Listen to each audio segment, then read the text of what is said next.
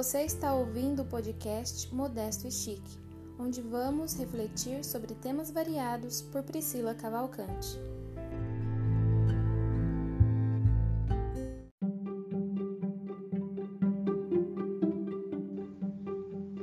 Quem sou eu para Deus? Quem sou eu para o mundo? Esse tipo de pergunta parece até uma crise de identidade, né? Alguma vez você já se fez esse tipo de pergunta? Quem sou eu? Qual o meu propósito aqui nesse mundo? Como ser merecedora da graça de Cristo?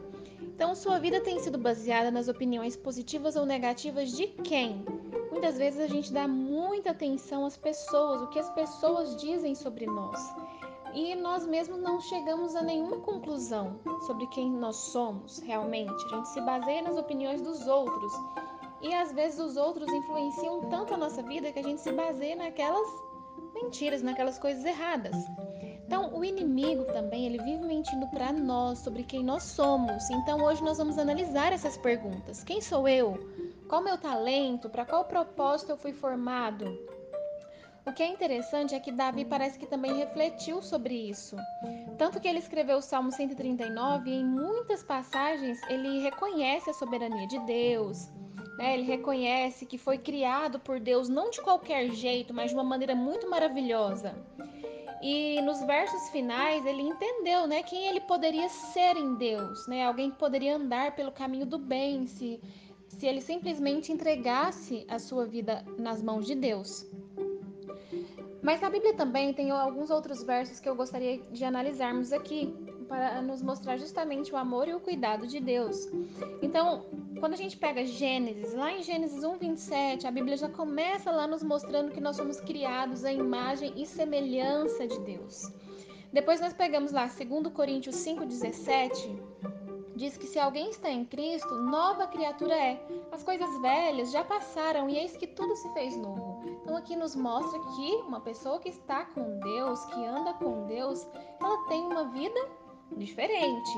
Quando nós chegamos lá em 1 João 3, de 1 a 2, nós percebemos que nós somos filhos e herdeiros de Deus. Olha, quão grande amor nos concedeu o Pai que fôssemos chamados filhos de Deus. E somos mesmo seus filhos. Aí nós voltamos um pouquinho lá em Êxodo, a gente tem um verso, né? No capítulo 19, os versos 5 e 6, nos mostrando que nós somos tesouro particular de Deus. Gálatas 5:1 nos mostra que nós somos livres, que Deus nos criou para a liberdade. E o que ele espera é que a gente não volte para esse jugo da servidão. Né? Muitas das vezes a gente fica, é, parece que querendo assim voltar para o pecado, Deus nos liberta, Deus nos diz: olha, vai e não peques mais, mas a gente fica querendo voltar para aquela vida, né? Aquela vida da qual nós já fomos libertos por Cristo. Quando nós vemos também ali em 1 Coríntios 6, 19 e 20, nós entendemos que nós somos templo do Espírito Santo. E como templos do Espírito Santo, a gente tem que a cada dia se esvaziar, né? nos esvaziar de nós mesmos e deixar que Deus preencha a nossa vida, porque só dessa maneira é que nós vamos realmente nos parecer com Ele. Quando nós vemos aqui também nós pegamos a nossa Bíblia e lemos em João 15, 15, nós percebemos ali que Deus não nos chama simplesmente mais de servos, ele nos chama agora de amigos de Deus. Então, aqui nesses versos, é, nós podemos perceber quem nós somos. Nós somos muito mais que amigos de Deus, nós, nós fomos criados de uma maneira maravilhosa. Né? Nós somos chamados de filhos de Deus. Nós somos templo do Espírito Santo, criados para a liberdade. E em Cristo nós podemos ser novas criaturas.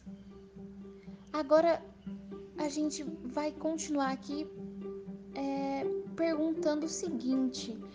Agora eu descobri para que, que para qual propósito, na verdade eu descobri quem eu sou. Agora qual o meu dom, né? Qual que é esse propósito para o qual eu fui criado? Então a Bíblia nos diz que nós temos diferentes dons de acordo com a graça que nos foi dada. Então uns têm o dom de profetizar, É, uns têm o dom de servir. Tá aqui uma coisa que a gente nunca pensa que é um dom. Às vezes a gente fica, né, se martirizando, poxa, mas eu não sei cantar, eu não sei tocar. E a pessoa nunca pensa que servir é um dom muito nobre que Deus nos deu. Então, no verso também a gente entende que outro dom maravilhoso que Deus nos deu é o dom de ensinar. E eu gostaria de fazer refletir hoje o seguinte: quanto que nós temos ensinado para as pessoas que estão ao nosso redor? Será que nós temos é, usado todas as nossas oportunidades para ensinar alguma coisa, ensinar de alguma forma? Seja no seu trabalho, seja na, nas redes sociais, onde você está inserido. Será que nós temos usado as oportunidades de Deus para realmente fazer diferença na vida das pessoas? Então, aqui nós podemos observar também o seguinte: é que nós podemos ensinar muito através do exemplo. E hoje nós vamos falar bastante sobre o exemplo. É, aqui também diz que outra, outro dom é o de dar ânimo. Então, a gente também nunca para para pensar quão importantes são aquelas pessoas, aquelas pessoas assim que a gente chega no ambiente e você pensa, gente, só de estar perto dessa pessoa é bom demais, eu já não tô triste mais. Então a gente às vezes valoriza outras coisas e não percebe que o dom de dar uma palavra certa no momento certo para a pessoa certa faz toda a diferença. Você pode salvar aquela alma. Então tudo que nós fizermos, aqui fala que se o seu dom é contribuir, que contribua generosamente. A gente eh, às vezes na igreja tem alguns projetos e eu sempre observo, tem pessoa que às vezes não tem o dom, não tem aquele, ah, não tenho tempo de ajudar, eu preciso fazer tanta coisa, mas me fala, vocês vão ter que gastar alguma coisa? Quanto que vocês vão precisar para esse projeto? Isso é uma benção. Então, existem muitas pessoas que têm o dom de contribuir. Cada pessoa tem um dom. E a gente não pode desmerecer nenhum desses dons. 1 Pedro 4,10 nos diz o seguinte: Cada um exerce o dom que recebeu para servir os outros, administrando fielmente a graça de Deus em suas múltiplas formas. Agora temos também aqui um verso de 1 Coríntios 12, 26 que nos diz o seguinte: Se uma parte do corpo não consegue fazer o seu trabalho, todo o corpo sofre. Então, nós precisamos entender que quando nós dizemos não vou fazer, eu não quero fazer isso. Eu não quero participar nas coisas da igreja. Eu não sei fazer nada. Eu não tenho dom. A gente está fazendo o quê? Será que é só a gente sofrer? Não, a gente faz uma comunidade toda. E eu até comentei esses dias falando sobre esse mesmo tema com algumas garotas que às vezes a gente olha, né, para o mundo ao nosso redor. Ai, tanta coisa acontecendo. Ai, que os governos e não sei o que, a gente quer culpar tudo ao nosso redor, todas as pessoas, todo mundo ao nosso redor, mas a gente não vê que muitas das vezes, eu já falei isso aqui uma outra vez, uma outra oportunidade, a gente não percebe que na verdade a falta está em nós, porque nós não estamos cumprindo o id de Deus.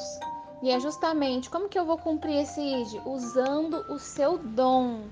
Não é simplesmente o dom é, de, de dar dinheiro, de contribuir com, financeiramente, não é simplesmente cantar, não é simplesmente tocar, não é simplesmente ter o dom de fazer pregação, de dar estudo bíblico. Não, nós vimos aqui que às vezes são coisas simples que a gente não valoriza.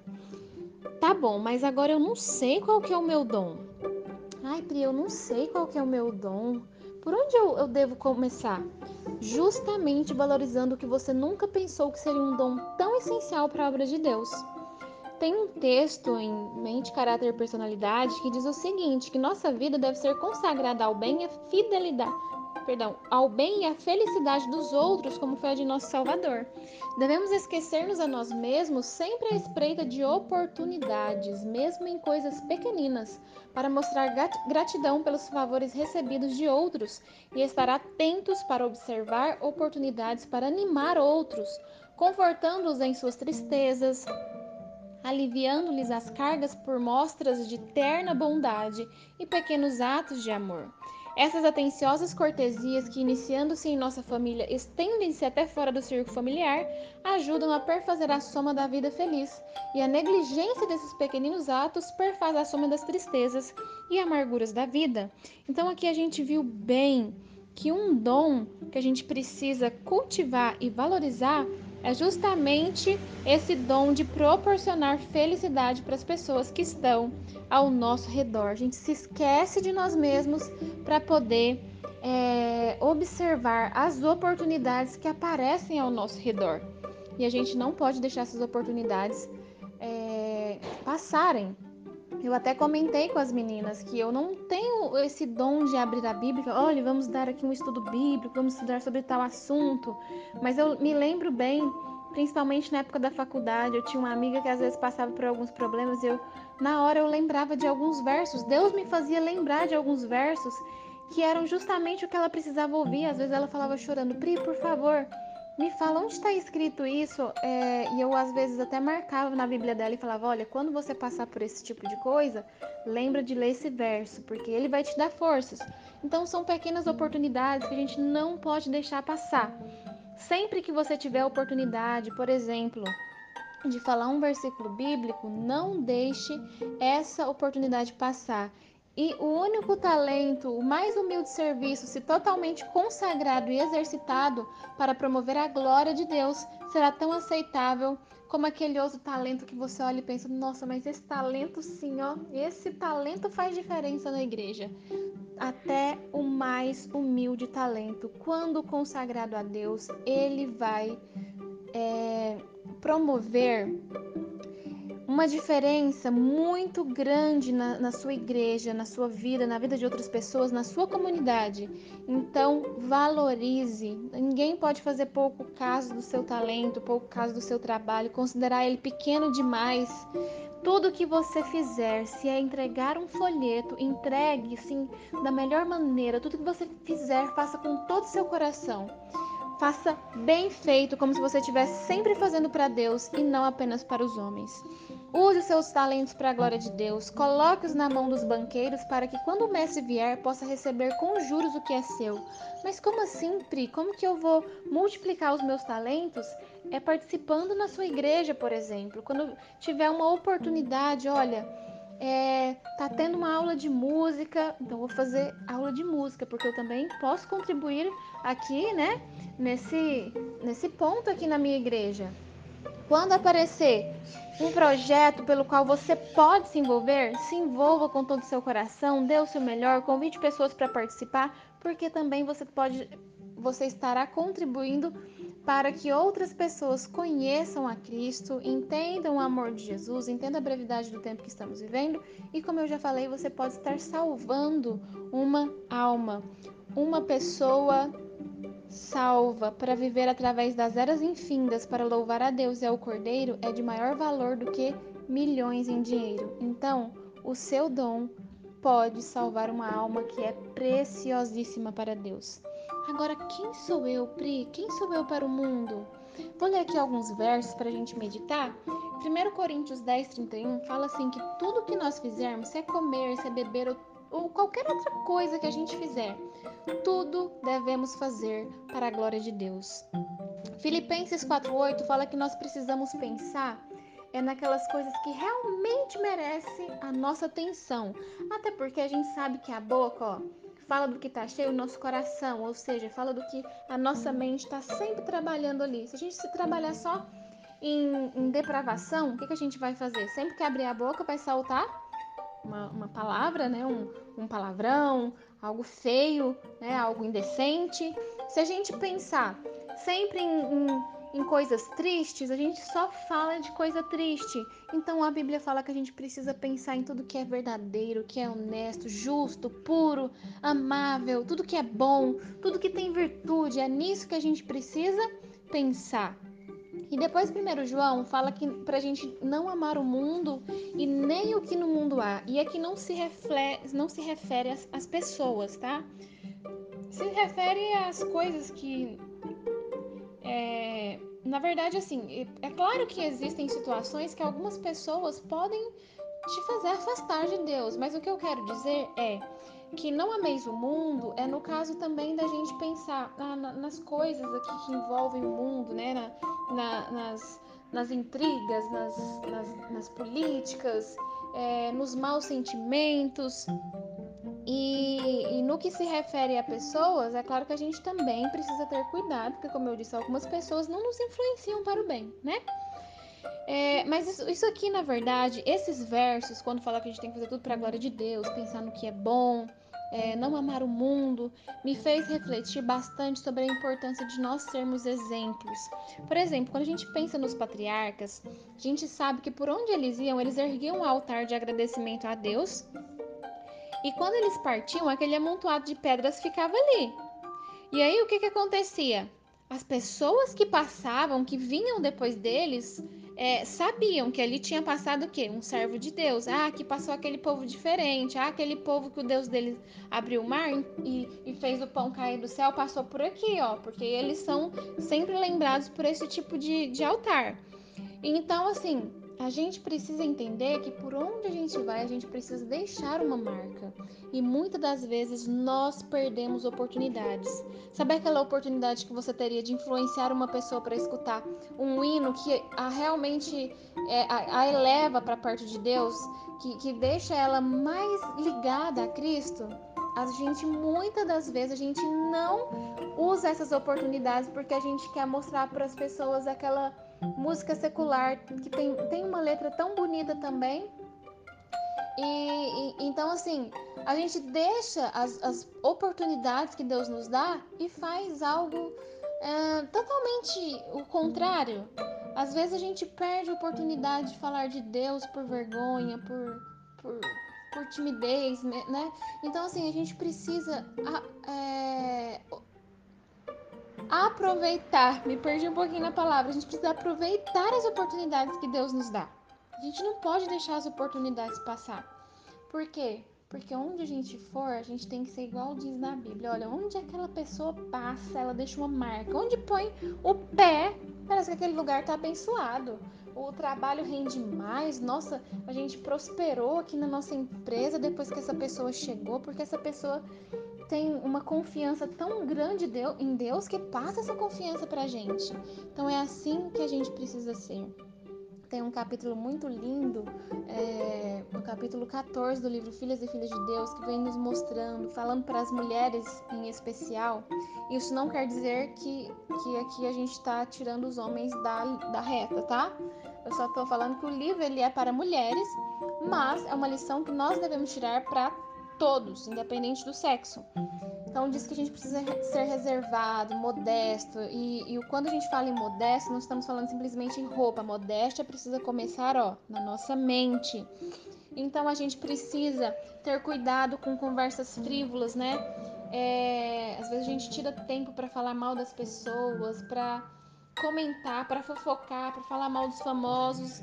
Então, assim, a gente precisa ter cuidado com essas conversas frívolas, porque a gente poderia estar aproveitando essa oportunidade para outras coisas.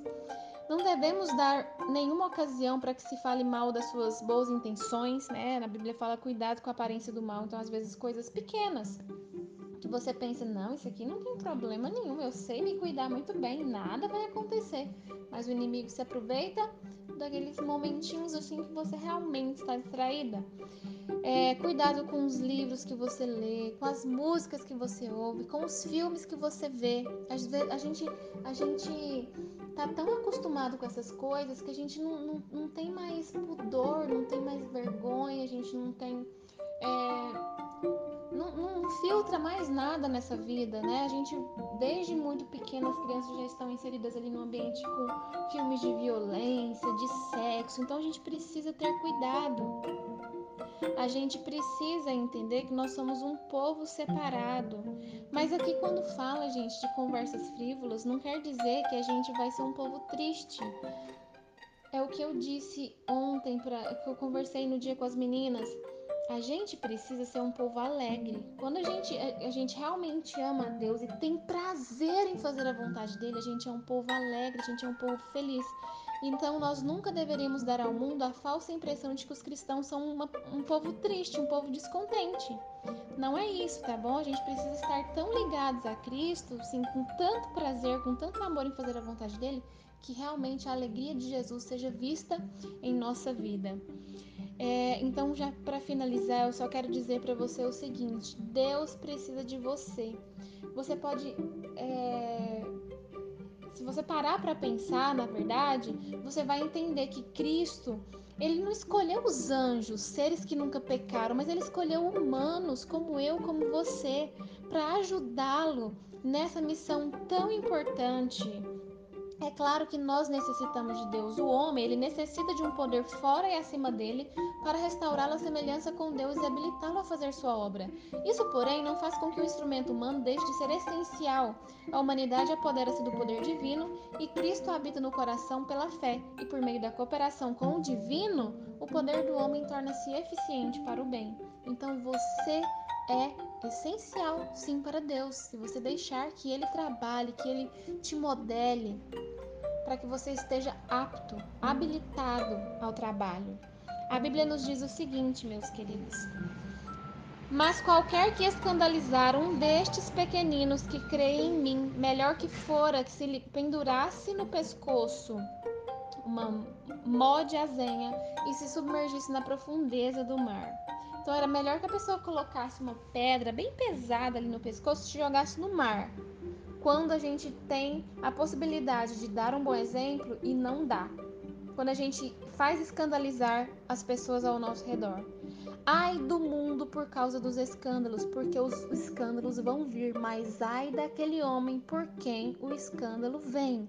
Então, o que eu quero dizer para você o que eu tenho que dizer para mim todos os dias é: seja exemplo. Você pode ser exemplo, sabe por quê? Porque a Bíblia diz que, ó, posso todas as coisas em Cristo que me fortalece. Então, quando você pensar que, ah, não tem problema, não, meu talento não é importante, não, não, eu nem preciso me envolver muito nas coisas da igreja, não. É, quando você pensar que o seu talento é pequeno demais, lembre-se também do seguinte: a Bíblia diz assim: ó, Bem-estar, servo bom e fiel, sobre o pouco foste fiel, sobre muito te colocarei. Entra no gozo do teu Senhor. Então, o que a gente precisa entender com isso aqui? Primeira coisa, Deus precisa de cada um de nós e a todo momento nós precisamos lembrar que nós somos exemplo para o mundo. As pessoas, não adianta, as pessoas olham para nós com uma esperança de que nós realmente sejamos um povo diferente.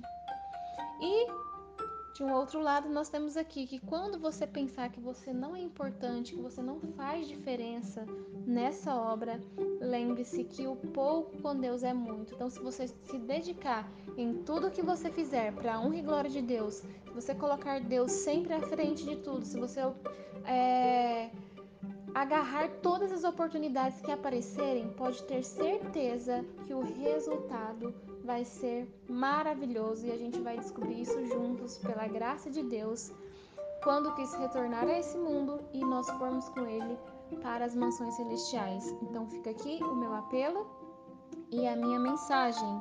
E que Deus possa nos abençoar para que na próxima semana a gente também tenha outra mensagem muito especial de Deus, totalmente de Deus para cada um de nós.